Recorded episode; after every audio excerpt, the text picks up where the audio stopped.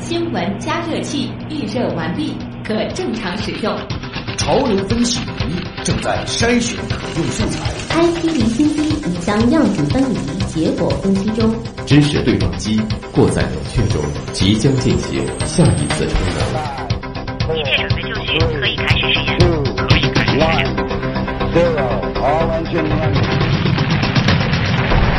新闻实验室。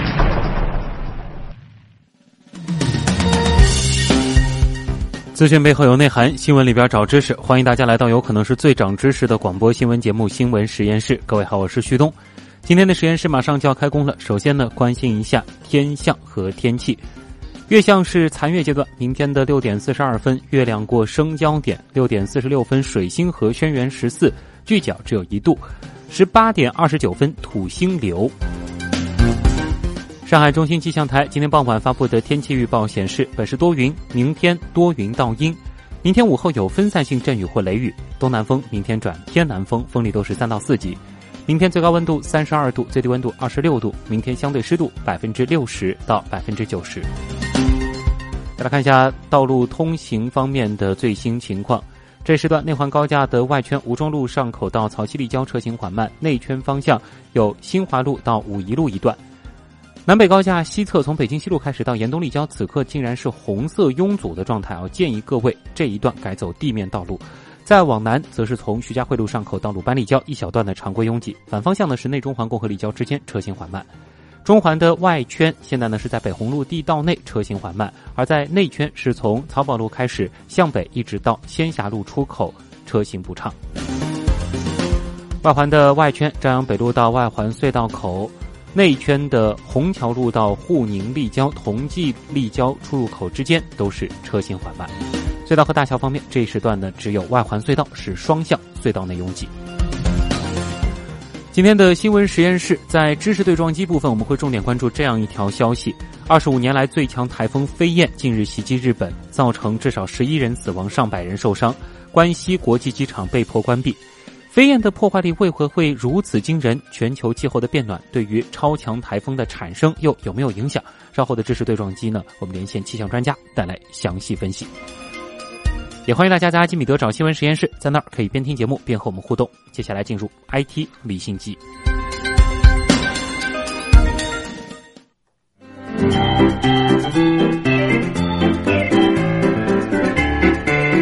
，IT 离心机。今天下午，酒泉卫星发射中心成功组织发射了双曲线一号商业亚轨道火箭。火箭搭载三颗立方体星，进入预定轨道后，火箭将两颗立方体星依次释放进亚轨道验证飞行。其中一颗完成降落伞着陆回收。根据介绍，这一型火箭试验成功并进入市场后，将为小卫星及星座客户提供一体化商业发射服务。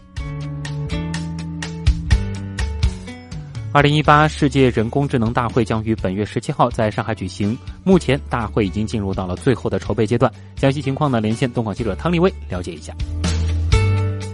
作为大会举办地，上海向全球人工智能的顶尖企业和顶尖专家发出邀约，共话新一代人工智能发展。市经信委总工程师张英介绍，本次大会将定位于高端化、国际化、专业化、市场化。集聚海内外最新的科技创新的成果、最新的产业的应用，以及我们高端人才的集聚，这样一个盛会。有图灵奖的获得者，也有诺贝尔奖的获得者，国际上各个方向的企业家、科学家、投资家共同来参与，能够带来更多的实实在在的技术应用的内容和话题，最新领域当中的科研的方向，最前沿。的产业界在思考的一些观点。二零一八世界人工智能大会不仅是中国在人工智能领域与世界对话的窗口，也是长三角人工智能产业发展的风口。大会期间，上海将发布关于支持人工智能产业发展的最新政策方案，进一步完善创新生态。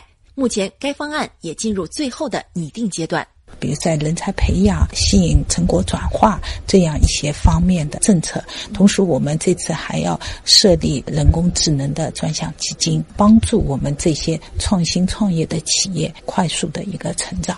本次大会主会场位于西岸滨江地区，其中西岸艺术馆、龙美术馆、余德耀美术馆、油罐艺术区和龙华直升机场等空间将联动起来，打造进入式人工智能体验区。此外，三十多场分论坛举办场馆将辐射到陆家嘴、临港、静安、嘉定、杨浦等地区，在全市形成覆盖效应。张英介绍，目前各场地已陆续启动布展工作，大部分嘉宾也已确认参会日程。现在已经有海内外的嘉宾将近两百七十位演讲嘉宾，还有我们将近有三百多家的企业参与到我们整个大会的筹办、论坛的组织以及应用的展示当中。国外的一些知名的人工智能的平台，以及国内的著名的人工智能的算法平台等这些龙头企业都来参与到这次大会当中。据了解，上海部分人工智能细分领域的领军企业，目前也已参与到大会的筹备和组织工作来。拥有全球视觉识别最尖端技术的上海依图网络科技，此次就负责承办一个以“看见智能”为主题的分论坛。公司副总裁范金燕表示，大会搭建的平台为企业成长提供了新机遇，对企业是一个考验，也真的是一个锻炼，让更多的人了解我们，知道意图在做什么。第二个，我们也是在学习产业链的不同端，然后包括横向的这些企业，他们都在做什么。第三个就是非常牛的顶尖的这些专家，从他们的这个视角看待这个整个人工智能发展，他们是怎么对这种前沿技术的一个预测认知。继续关注 IT 产业的热点，摩拜单车今天表示，近日将在上海试点上线扣费型电子围栏，违停用户会被要求支付一定的车辆管理费。首批试点区域选择了浦东世纪大道进丁香路、陆家嘴阜成路、陆家嘴环路丰和路、青浦国家会展中心禁停区等七处。用户在禁停区第一次停车可享有一次豁免权，第二次起呢需支付五元车辆管理费。费用呢将从钱包余额抵扣，如余额不足将扣到负值，充值到正值后方可继续用车。从第三次违停开始，每次扣五元。亚马逊公司昨天成功跨越市值一万亿美元的门槛，成为了继苹果公司之后美国第二家市值破万亿的上市公司，也是现阶段全球第二家。不过，截至收盘时，亚马逊的市值是回落到了九千九百四十八亿美元。根据统计，从二零一四年底到上周五，亚马逊的股价累计涨幅百分之五百五十，市值增加八千多亿美元。英国政府部门昨天宣布，将在英国的西米德兰兹地区开展首批大规模五 G 的测试项目。以便为未来在全国范围内组建 5G 网络做准备，英国政府将以西米德兰兹地区的伯明翰、考文垂、沃尔夫汉普顿三个城市为中心，设立相关测试平台，以建立较大规模的 5G 试点网络。为配合这个 5G 测试项目，当地已提出一些前期应用项目，如医生对病患的远程问诊，以及开发自动驾驶汽车等等。昨天的节目当中，我们报道了韩国三大移动运营商 SK 电讯、KT、LG Uplus 将会在今年十二月一号开启 5G 信号商用传播的消息。据了解，LG Uplus 可能会采用华为提供的设备。三家移动运营商目前都在进行 5G 设备的测试，并且已经进入到了最后阶段。每个运营商都将选择两到四个设备供应商来建设 5G 网络。LG U Plus 首席运营官曾在上海移动世界大会上表示，公司将与华为合作建设 5G 基础设施。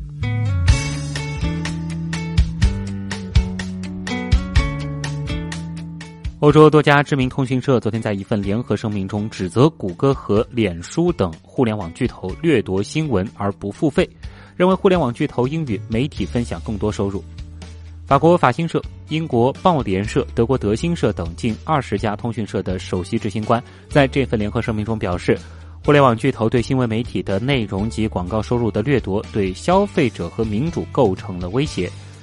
通讯社的主要业务是采集、编辑、播发各类文字、图片和视频新闻。这份声明认为，新闻的生产成本高昂，谷歌、脸书等互联网巨头使用了大量的通讯社及其他新闻媒体播发的新闻，却不付费。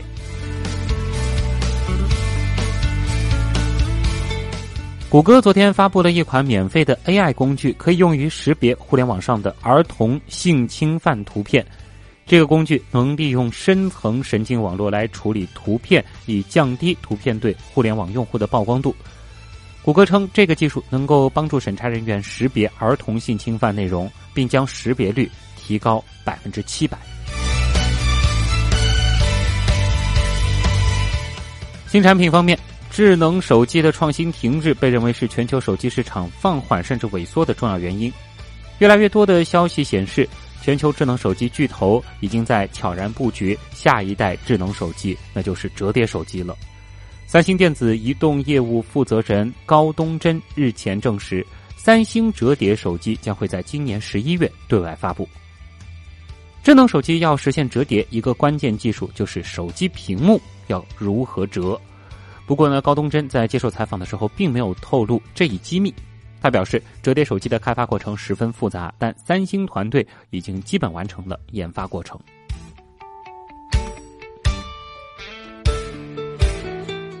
加拿大女王大学的科学家从古老的卷轴汲取灵感，制造出了一款名为“魔法卷轴”的可卷曲触屏平板电脑，把柔性设备技术推向了全新领域。这款设备由分辨率高达两 K 的柔性显示器组成，显示器可以绕着一个由 3D 打印技术制造的圆柱体卷曲或展开。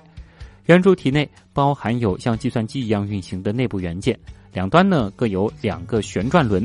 使用户可以滚动触摸屏上的信息。当用户定位他们想要更进一步浏览的有趣内容时，显示器呢还可以展开，用作平板显示器。这款平板电脑的体重挺轻的，相比于 iPad 圆柱形的身躯，让用户更容易一手握住。当被卷起的时候，还可以放进口袋里，用来打电话或者是用作定点设备。